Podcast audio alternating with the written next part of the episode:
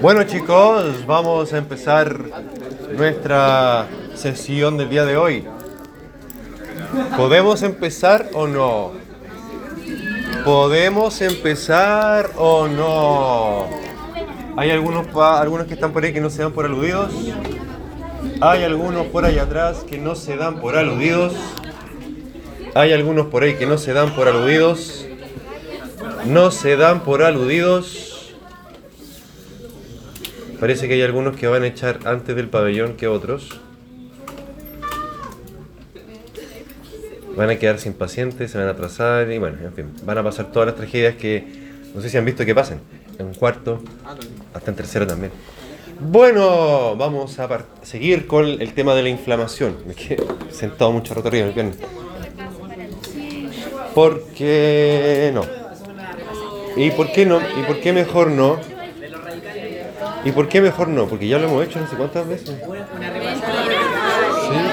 Todas las clases yo parto de nuevo, parto preguntando, sí. Parto preguntando de nuevo todas las clases, ¿o no? Sí, pues.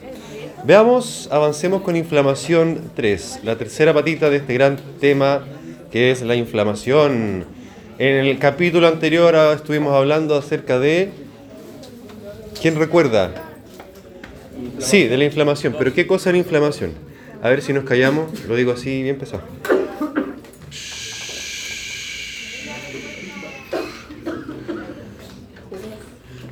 Pues la- el, el lunes o el martes, no sé cuándo le tocó la clase, ¿de qué, de qué fue la conversa? ¿De qué fue la conversa? ¿Cuál fue el...? Eh, de eventos vasculares se llamaba, ¿cierto? El gran, el gran apartado. No, no, coagulación, no hay que ver. No hay que ver. No. No, inflamación, inflamación. Estuvimos hablando de los fenómenos que suceden con el flu. Shh. Nos vamos callando, nos vamos callando.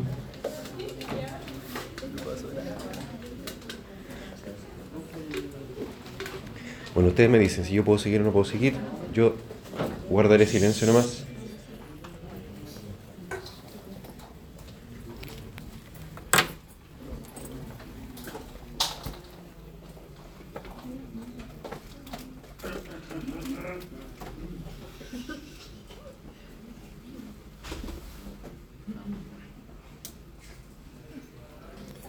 Bien, en la clase anterior estuvimos justamente revisando lo que sucede a nivel vascular,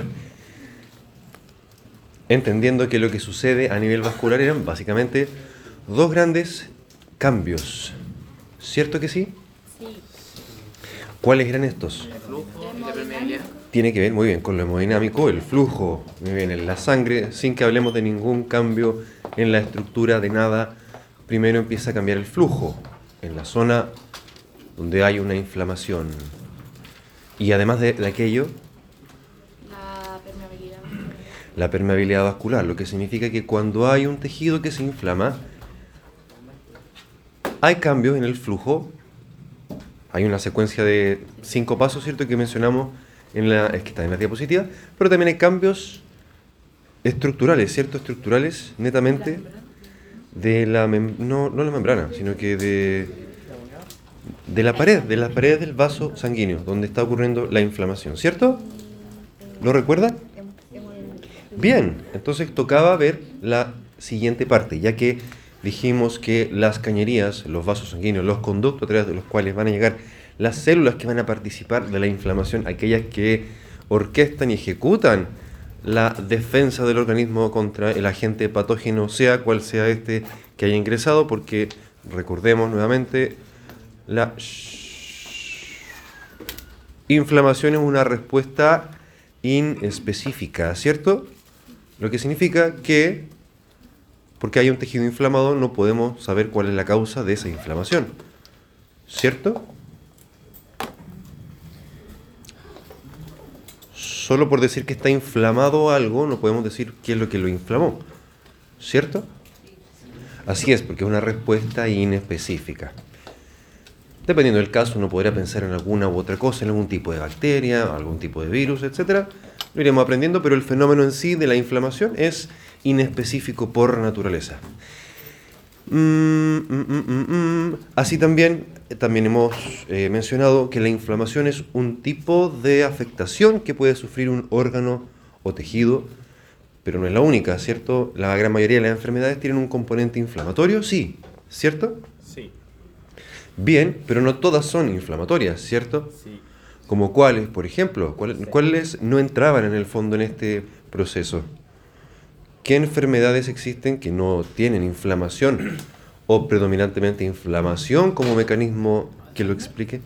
Bueno, el Alzheimer sí, un ejemplo bastante comple- complejo, pero sí, no hay inflamación, ¿cierto? No hay un fenómeno inflamatorio en la enfermedad de Alzheimer, al menos no como tradicionalmente lo concebimos. ¿Qué enfermedades? ¿Por qué otros problemas de salud, ya que hablamos de conocimiento para la salud, corresponde a enfermedades donde la inflamación no es el centro del problema. En un infarto, justo, en un infarto hay más bien injuria, isquemia y necrosis del tejido. Hay poquita inflamación, la verdad, pero no, no es tal como usted lo dice. eh, ah, no me acuerdo su nombre. Isabela, Isabela, gracias. Tal como lo dice usted, Isabela, en el infarto el problema de, de raíz no es una inflamación de, no es una inflamación del tejido, sino que ya una necrosis, francamente. Bien, estableciendo esa diferencia para que tener siempre la claridad de que no todo se puede explicar con esto, pero esto sí es tremendamente relevante para todas las enfermedades que uno trata como profesional de la salud. Sin embargo, eh, como bien dije hace un ratito, ¿Mm? como bien dije hace un ratito, eh, algunas enfermedades sí son predominantemente de Alzheimer, como dijo Fernando, eh, un infarto, como dijo Isabela, pero igual hay, modificaciones en los tejidos en los órganos que, que igual implican mecanismos de inflamación. Por eso es que eh, es tan grande el tema, por ahí se estaban quejando hace un ratito que eran demasiadas clases de inflamación. Eh, contextualicémonos un poquitito, la inflamación que estamos viendo ahora es la inflamación aguda los eventos vasculares, como ven acá en pantalla, y ahora los eventos celulares.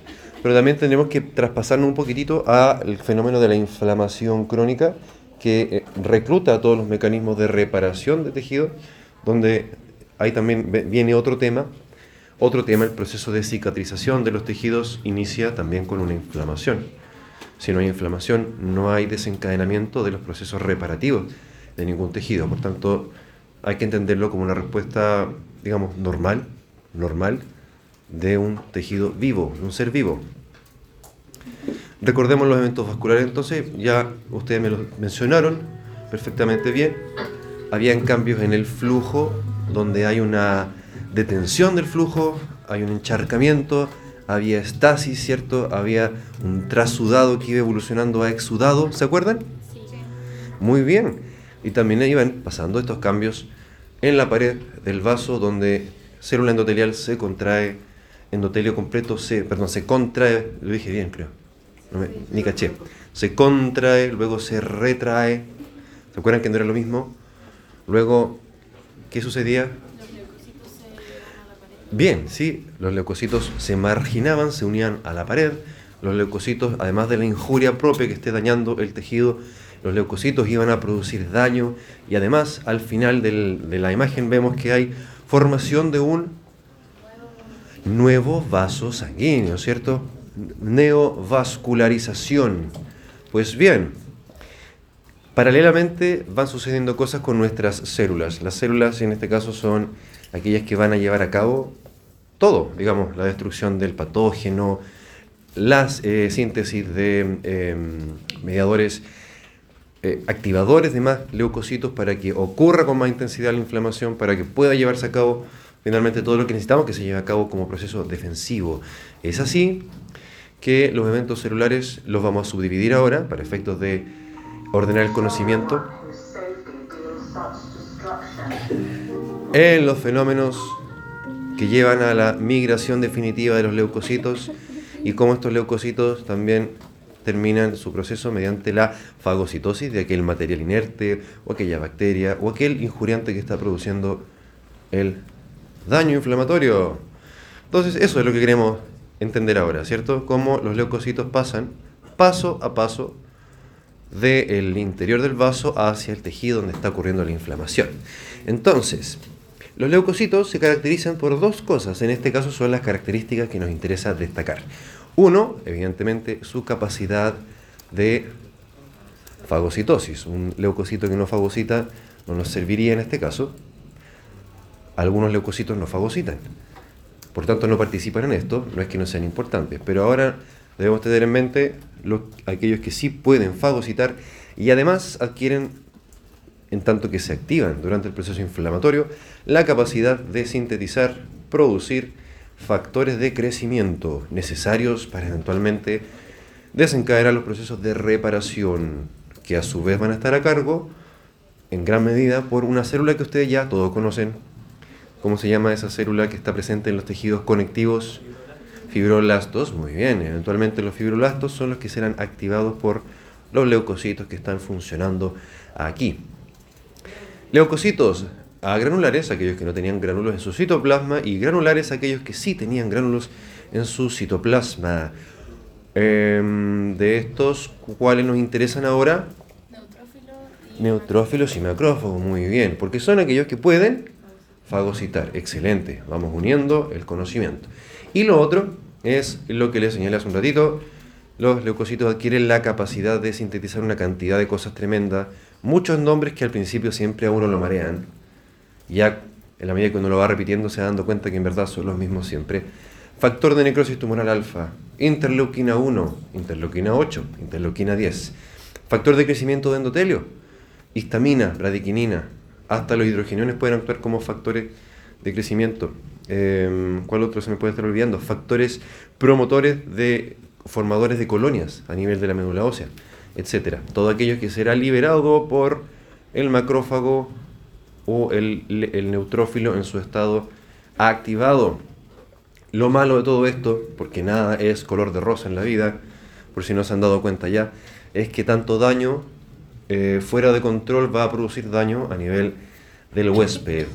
Es así, por ejemplo, que uno puede establecer una relación entre las inflamaciones reiteradas o crónicas y el desarrollo de cáncer en tejidos que han estado afectados una y otra vez, porque se va dañando la célula, se va dañando el material genético de la célula. Lo que le pasa a su piel todos los veranos cuando va acumulando y acumulando y acumulando daño por radiaciones ionizantes hasta que eventualmente es cosa de tiempo. El cáncer de piel aparece. También cuando fuma, va injuriando e injuriando e injuriando sus endotelios, todos, no solamente los pulmonares, todos. El hasta el riñón se ve dañado por el consumo de cigarrillos de tabaco y los otros cigarrillos es cosa de tiempo que se demuestre nada más. No se ha demostrado aún, pero es cosa de tiempo nada más. Bien, entonces, ¿cómo ocurre la migración de leucocitos al sitio donde nos interesa que lleguen los leucocitos? Es decir, a la pared por una parte y después que migren hacia el sitio donde está ocurriendo la inflamación. Todos estos son fenómenos locales, ¿cierto? Locales en tanto que donde ocurre la inflamación. Deben ser capaces entonces de... ¿Ah? ¿Qué pasó? Deben ser capaces los leucocitos de hacer este movimiento porque no, no tienen la capacidad los leucocitos de mágicamente detenerse, ¡pum! y aparecer. Sino que hay una serie de pasos que son, hace ya mucho tiempo, se han identificado y que nos interesa saberlos porque igual son eventualmente puntos terapéuticos donde se podría modificar, se podría potenciar o se podría retrasar, etcétera, la, respuesta inflamatoria en caso de ser necesario eh, modularla, porque bien ya hemos dicho que la inflamación es una, una cosa central una cosa central en la naturaleza de muchas enfermedades. Entonces, lo primero que sucede, para que un leucocito sepa que tiene que llegar donde tiene que llegar, este tiene que ser reclutado. Y para que sea reclutado, lo primero que sucede viene de la mano con los cambios vasculares, ¿cierto? Vimos una foto en un plano sagital, un corte sagital del vaso sanguíneo en el PPT anterior.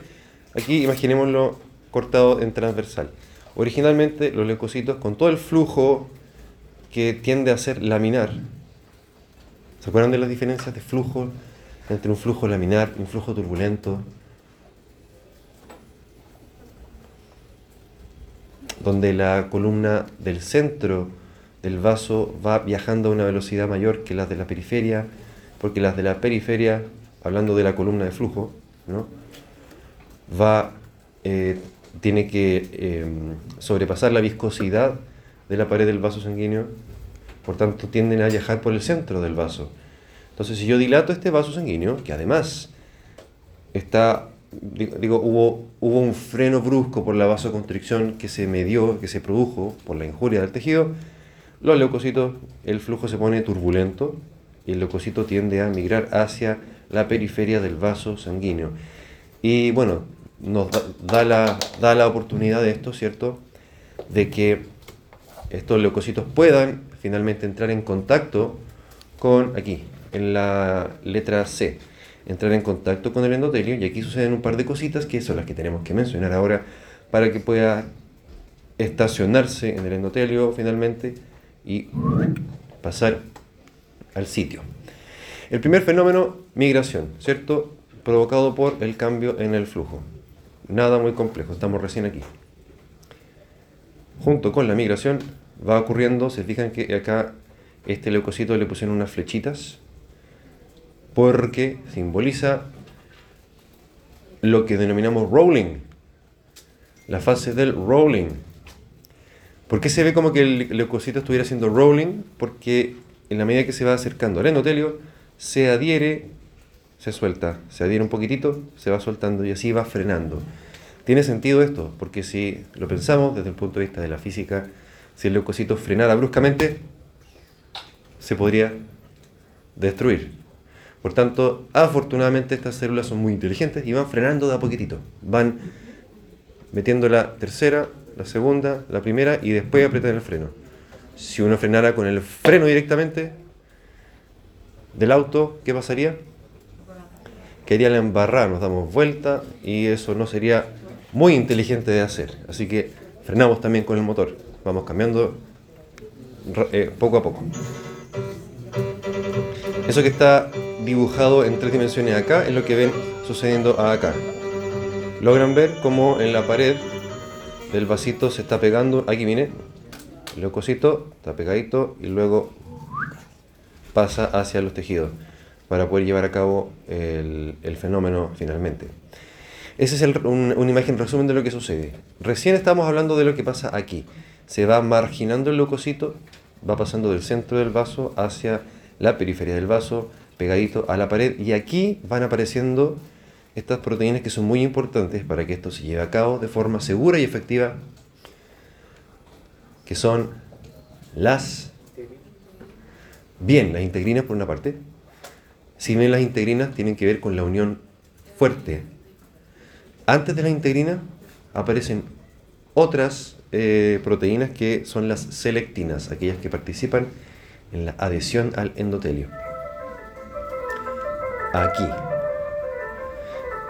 lo que denominamos adhesión al endotelio es la fase en la cual ocurre el rolling. El leucocito se queda pegado, se despega un poquitito, porque son uniones de baja intensidad, las que son llevadas a cabo gracias a la selectina y lo va frenando de a poco. Este primer freno eh, paulatino antes de ser fijo con en definitiva, digamos, contra la pared. Recuerden que esta diapositiva en harto texto es para que les sirva como apunte, así que no, no se mareen tanto, por favor. Em, como su nombre lo sugiere, entonces eh, ocurre gracias a moléculas presentes tanto en la membrana de los, del endotelio como su contraparte en la membrana del leucocito. Entonces al comienzo aparecen las selectinas, esas que ven acá, que están expresadas en el endotelio. Y estas selectinas, ¿cómo se llamaba cuando una sustancia se unía a algo más, a un receptor? Un ligando, muy bien. Entonces, si el endotelio tiene expresadas las selectinas, el leucocito debe tener en su membrana un ligando, un ligando que se une a este, este sería el receptor, ya entendámoslo así, la selectina sería el receptor, y el leucocito tiene en su membrana expresada un Aquí no está. Un ligando, un ligando de selectina. Ahí aparecen las integrinas que ustedes bien las mencionaron, pero que tienen más su rol acá, en la etapa de adhesión estable, cuando el endotelio ya quedó fijo, el endotelio, el leucocito ya quedó fijo al endotelio para luego hacer el viaje hacia el sitio de la inflamación. Entonces, las primeras que hay que revisar, las selectinas, son aquellas que llevan a cabo este, esta adhesión que es de baja intensidad. Sus ligandos, las otras moléculas con las que interactúan, son oligosacáridos específicos para selectinas, por supuesto, que se encuentran en la membrana de los leucocitos, permitiendo este freno paulatino antes de quedarse pegado definitivamente en el endotelio. Entonces, migración del leucocito, ¿cierto? Luego, luego de la migración, o sea, de la marginación, ¿qué venía? Que es lo que acabamos de, estar hablando. Ocurre, ¿cierto?, la marginación de los leucocitos por la detención del flujo, se van desde el centro del vaso hacia las paredes. Marginación, ¿cierto? Luego de eso viene esto que estábamos hablando recién, Adhesión, muy bien. En la adhesión vemos que el leucocito hace un movimiento bien particular. ¿Qué se llamaba cómo? Rolling, muy bien. Fase de rolling o rodamiento. La gente la conoce más bien como rolling. Rolling. Eh, y ese rolling, ese rodamiento es llevado a cabo gracias a qué? ¿Por qué, ¿Por qué ocurre? ¿Por qué ocurre el rodamiento con las características que tiene, donde el, leucocito se adhiere poquitito, se suelta, se adhiere otro poquito y va frenando de a poco, gracias a, las selectinas que permiten que el leucocito se una al endotelio con una intensidad mínima baja, ¿cierto? Una intensidad baja. No son, pongámosle, enlaces covalentes, ¿cierto? Son uniones de baja intensidad, más bien electrostática no muy intensas que permiten justamente el, freno paulatino sin dañar al leucocito. Existen tres grandes grupos de selectinas. PEL, en ese orden, como para memorizarlo, digamos.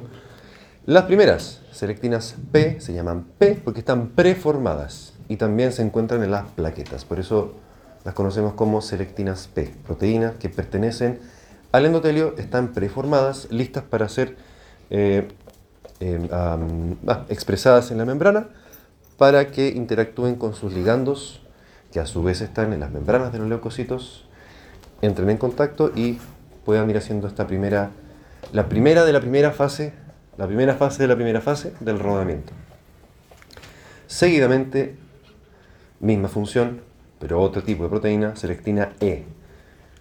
E de endotelio, porque se encuentra justamente en las células endoteliales, permitiendo digamos, que siga ocurriendo este rolling hasta que el leucocito vaya perdiendo velocidad. Y la otra, la L, es casi más, más bien anecdótico para lo que nos interesa el momento, porque están solo presentes en los linfocitos. Por tanto, de momento no nos compete, pero hay que mencionarlo igual. Selectinas entonces, teníamos la selectina P, la selectina E y la L. La P está preformada, la E tiene que expresarse conforme va sucediendo en cosas de segundos y minutos la inflamación y la L que existe, pero pertenece a los linfocitos. Fácil de recordar por la sigla PEL. Este monito entonces nos está mostrando una primera fase dependiente de selectina, ¿cierto? Que es la, no sé qué hacer con la flecha. Espérenme, déjenme ubicarme en el espacio. A ver ahí, sí. Una primera fase dependiente de selectinas, que es la que produce las uniones de baja intensidad, donde va ocurriendo el rolling, que eh, está eh, en el monito acá, selectinas del endotelio con los ligandos de selectina del leucocito, se despega, se vuelve a pegar, se despega, se vuelve a pegar, y conforme va avanzando, fíjense acá, van bajando la expresión de selectinas aumentando la expresión de integrinas, pasando a la fase dependiente de integrina, donde la unión ya es más definitiva, el leucocito con el endotelio, para que pueda sacar su taladro, sus herramientas, el serrucho y todo lo que necesite para taladrar entre una célula endotelial y la otra y poder hacer el paso integrina, ¿cierto? Integrina. Mediadores inflamatorios que eh, estimulan la formación de, la expresión de selectinas y de integrinas también. Esto que les decía yo hace un rato, nombres raros que uno se enreda al comienzo, es normal, pero que se va dando cuenta que aparecen siempre y uno los repite en la cabeza y ya uno no se da ni cuenta y están ahí. Entonces después se lo preguntan en el certamen y, ah, sí. Y suena súper, súper estrumbirúmbico, súper raro, súper como intergaláctico, pero en verdad son, como digo, con la repetición uno se le, queda. Así que tranquilidad. Factor de necrosis tumoral, alfa. También existe otro que es el beta. Interleuquina 1. Hay hartas interleuquinas. Solo les pido que recuerden la 1. Y quimioquinas, recordando que las quimioquinas son citoquinas, pero que tienen una función particular de reclutar leucocitos. Muy bien, muy bien, muchas gracias. Eh, ¿Qué venía acá? Ah, sí. Bueno, en este caso es al revés. La integrina es la que está en el leucocito y los ligandos de integrina son los que están en el endotelio. El endotelio tiene las selectinas y el leucocito tiene los ligandos de selectina. Y con las integrinas al revés. El leucocito tiene la integrina y el endotelio tiene el ligando de integrina. Que se llaman, hay más, pero solo les quiero pedir estos. VCAM e ICAM.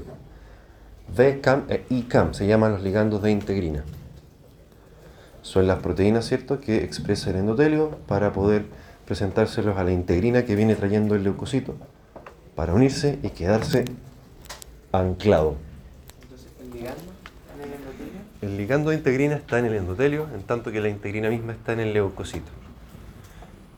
Y la selectina, el ligando está- Al revés, el ligando está en el, en, en el leucocito y la selectina misma está en el endotelio. Muy bien, ¿cierto? Vuelvo a repetir este mono para por algo será. Por algo será. Y porque así a uno se le queda, po, así a uno se le queda en la mente. Habiendo entonces cumplido con la marginación y adhesión de los leucocitos, ocurre entonces la migración. ¿Quieren parar un poquitito? Bueno. ¿Más adelante? Paramos al tiro. Ya, paremos un poquitito.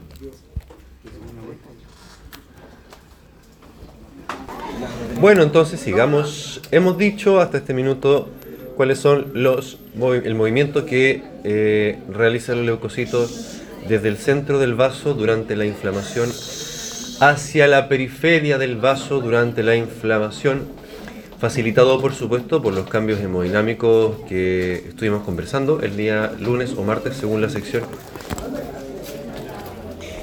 Y eh, aparecieron, ¿cierto?, en el juego estas herramientas tan útiles para poder eh, estacionarnos, est- esta especie de tren de aterrizaje, ¿no?, de que son las selectinas y las integrinas.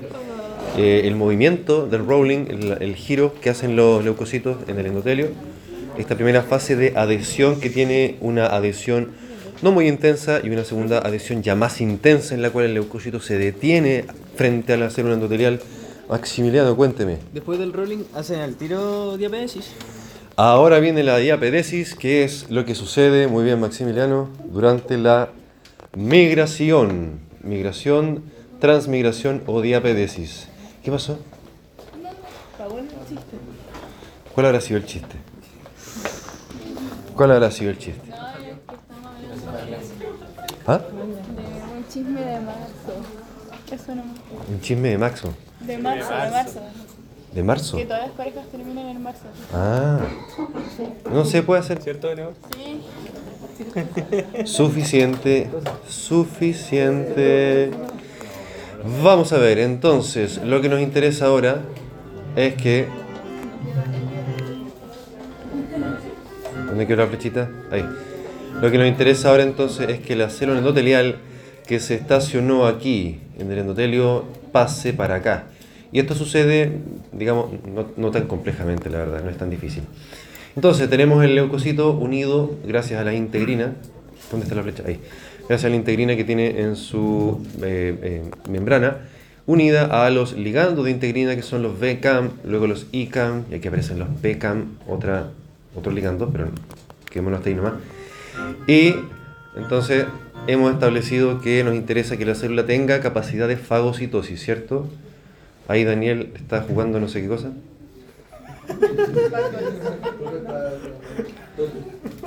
Bueno, acuérdense que uno igual va haciendo la diferencia después entre los que se portan bien en clase y los que, para cuando después estemos llorando, no... No, aquí en esta sala no se llora, en esta sala se triunfa. La, la piedad, la piedad es directamente proporcional a, Yo no soy de aquí. al, al, a la, a la- a la- al- ¿cómo decirlo? Bueno, hartas cosas, hartas cosas. Pero finalmente me, me entienden lo que voy. Eh, la piedad es directamente proporcional, así que ténganlo presente. Neutrófilos, entonces, los neutrófilos nos interesan ahora porque tienen la capacidad de hacer fagocitosis. Además, cuando se activan, tienen la capacidad de sintetizar y liberar factores de crecimiento, citoquinas que encienden más todavía la reacción inflamatoria y eh, agregar que son, y esto también desde el punto de vista histológico, las células características del proceso agudo. Las primeras 24 horas son eh, de predominio, si hablamos del infiltrado inflamatorio, ¿se acuerdan? Histología, cuando aparecían los leucocitos chiquititos, redonditos, las primeras 24 horas neutrófilos. En la medida que persiste el proceso inflamatorio, van apareciendo de más lenta, digamos, más lenta llegada los monocitos, diferenciándose a macrófagos según el caso. Hay inflamaciones que son agudas y que duran harto, empiezan a aparecer monocitos. Hay inflamaciones agudas que se hacen crónicas, van apareciendo monocitos. Inflamaciones agudas que se van repitiendo, van apareciendo monocitos. Pero también hay inflamaciones que son crónicas desde el comienzo, lo vamos a retomar después.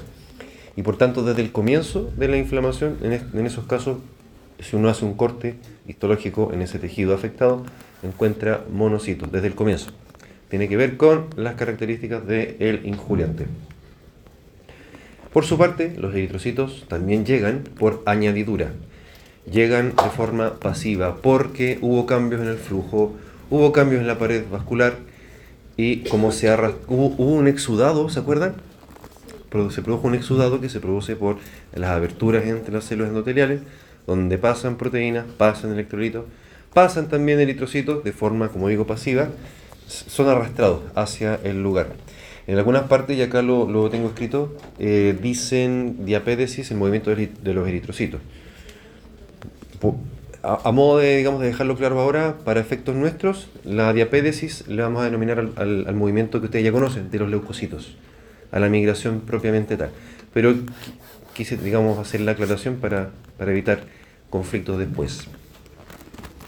Bien, los leucocitos además se desplazan utilizando el principio de la quimiotaxis. Taxis es eh, una palabra clínica que hace referencia al equilibrio, a la ubicación en el espacio. Quimio, por tanto, es la ubicación en el espacio, pero a partir de las quimioquinas. El leucocito siempre se va desplazando desde donde hay menos quimioquinas o menos mediadores inflamatorios hacia donde encuentra más, más concentrados. Y de esa forma logra detectar dónde está la zona de inflamación.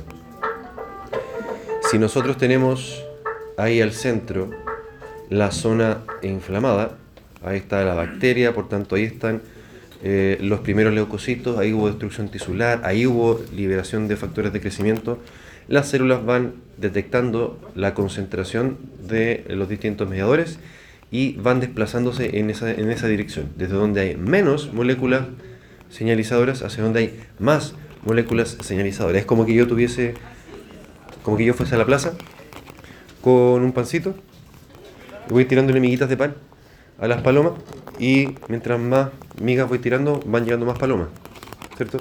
Van buscando siempre donde haya más, donde haya más. Los leucocitos hacen lo mismo, pero con los mediadores inflamatorios.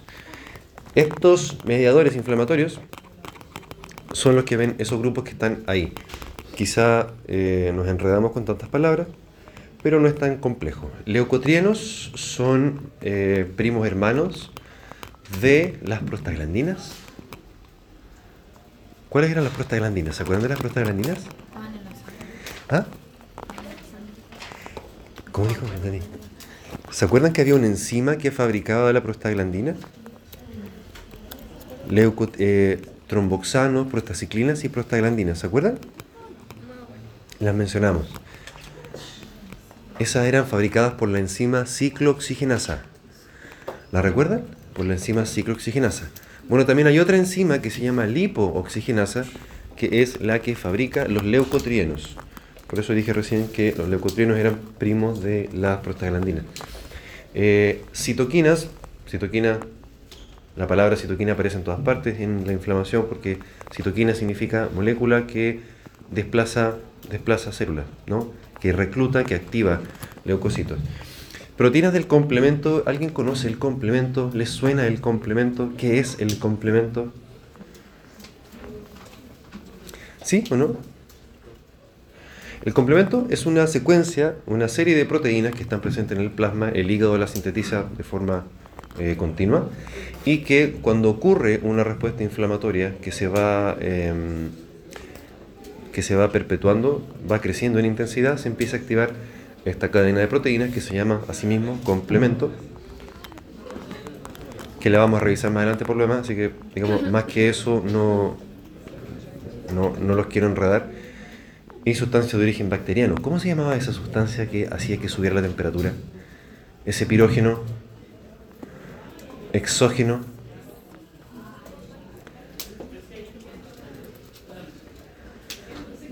Pirógeno, exógeno, en la clase de fiebre, pero cuando hablamos de la fiebre, había un pirógeno que era endógeno y otro que era exógeno, ¿se acuerdan? Ajá, tarea. Una vez que los leucocitos llegan al sitio de la inflamación y son activados, empieza la segunda gran etapa de este proceso que es la fagocitosis. Aquí eh, nuestros leucocitos y macrófagos, según sea el caso, van a hacer eso que ven en pantalla ahí, ¿cierto? En una imagen vemos cómo se están comiendo a ese bichito que está ahí. Y aquí vemos cómo está envolviendo, esperen que parte no, ahí, cómo va envolviendo otra célula. Y acá arriba también, ¿cierto? Eso es para contextualizarnos, para ver qué es lo que está pasando. Lo que tiene que pasar aquí es, uno, que el macrófago o el polimorfo nuclear, primero que todo, se active, ¿cierto? Echa a andar todos sus mecanismos intracelulares para llevar a cabo la fagocitosis. Luego, el microorganismo, otra vez, ¿cierto? Polimorfo nuclear. El microorganismo tiene que ser marcado por unas proteínas de superficie que se denominan opsoninas, van a aparecer de inmediato, y luego de eso ya empieza a ocurrir el proceso de fagocitosis propiamente dicho, seguido de lo cual viene la eliminación mediante todos los mecanismos intracelulares que tiene el macrófago o el leucocito, el, perdón, el neutrófilo, para llevar a cabo esta lisis. Monocito macrófago, acuérdense, la otra célula inflamatoria, pero que aparecía después, la primera era siempre el neutrófilo. Ahí está lo que les decía reciencito, reconocimiento y atrapamiento. Envoltura o fagocitosis propiamente dicha, seguida de la destrucción y degradación. Entonces, atrapamiento. Lo primero que sucede entonces es que el macrófago se da cuenta que hay... El macrófago se da cuenta de que eh, hay un agente patógeno o hay una célula que está alterada, que hay que eliminar, sea como sea, y expresa, por tanto, y le permite, la flecha siempre, y le permite capturar, por así decirlo, como dejarla ahí agarrado al, a la bacteria o a la célula que está alterada, mediante receptor de manosa o receptor scavenger. Por, por ejemplo, un tejido necrótico que hay que eliminar, que hay que fagocitar, el macrófago expresa este receptor scavenger y se fija ahí, con el, el tejido que hay que fagocitar o la célula que hay que fagocitar inmediatamente, paralelamente, va ocurriendo la opsonización. ¿Qué es la opsonización? Recién las mencioné, ¿se acuerdan? Opsoninas. Recién mencioné las opsoninas, ¿se acuerdan? Hace 30 segundos. ¿Son las que qué? Bien, marcan. La opsonización significa envolver a la célula, envolver a la bacteria. Nosotros tenemos proteínas que actúan como opsoninas, que envuelven a una célula tumoral, por ejemplo. Si usted se hace un trasplante y rechaza ese trasplante, en su sangre van a aparecer proteínas que van a marcar a esas células extrañas y la van a opsonizar. Al opsonizar, mediante proteínas, el macrófago puede agarrar más fácilmente para abrazar más fácilmente ese material enemigo y poder fagocitarlo más sencillamente. Ejemplo de opsoninas. La inmunoglobulina, los anticuerpos propiamente dichos son opsoninas, funcionan como opsoninas.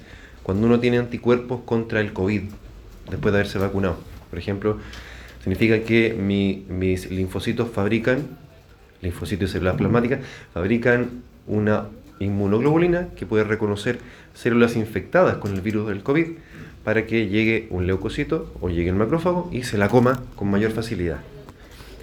Opsonina C3b, olvídense del C3b, esta segunda que aparece aquí es el elemento final de la activación del complemento.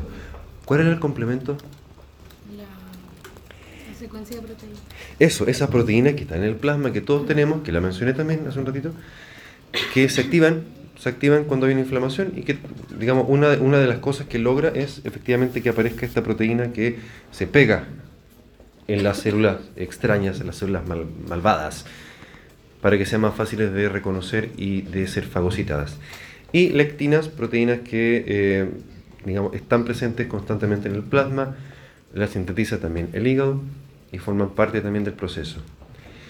Le sigue la fagocitosis propiamente dicha, la cual es facilitada gracias a que este macrófago o este leucocito expresaron estos receptores que atrapan. La célula fue opsonizada con las proteínas, la inmunoglobulina, la proteína del complemento y lleva a cabo entonces la prolongación de una porción de su citoplasma conforme se va uniendo la membrana del macrófago a las proteínas que están alrededor de esta, esta célula y bueno, es, cosa, es cuestión de tiempo y de movilización de la membrana alrededor de para que sea fagocitado, fagosoma, ¿se acuerdan? Se llamaba la burbujita donde está el elemento fagocitado, lisosoma, la burbujita que estaba dentro de la célula donde están las enzimas hidrolíticas, fagolisosoma, se unen ambos elementos, ambas vesículas, y bueno, finalmente eh, acá aparecen, ven, el macrófago haciendo caquita de célula eh, lisada, célula destruida. Eh, ¿Qué más les puedo decir para que no se aburran? Eh, decirles que los macrófagos, los leucocitos, tienen mecanismos tanto intracelulares para destruir las enzimas lisosomales, los radicales libres, pero también mecanismos extracelulares para poder dañar el tejido donde estén actuando. Cuando uno tiene cáncer, eh, nuestro sistema inmune está luchando contra ese cáncer igual. Esas células tumorales igual son reconocidas como ajenas, como externas, y eh, en el fondo nuestro organismo está peleando, está librando la batalla contra esa, esa célula tumoral también. Por tanto, eh, los macrófagos tratarán de, de tragarse esas células neoplásicas, pero también estarán tirando hacia afuera, hacia la matriz, elementos de destrucción extracelular. Y según yo, lo dejamos hasta aquí nomás, porque ya están aburridos. ¿Bueno? ¿Sí? Bueno, eh, terminamos 10 minutos antes.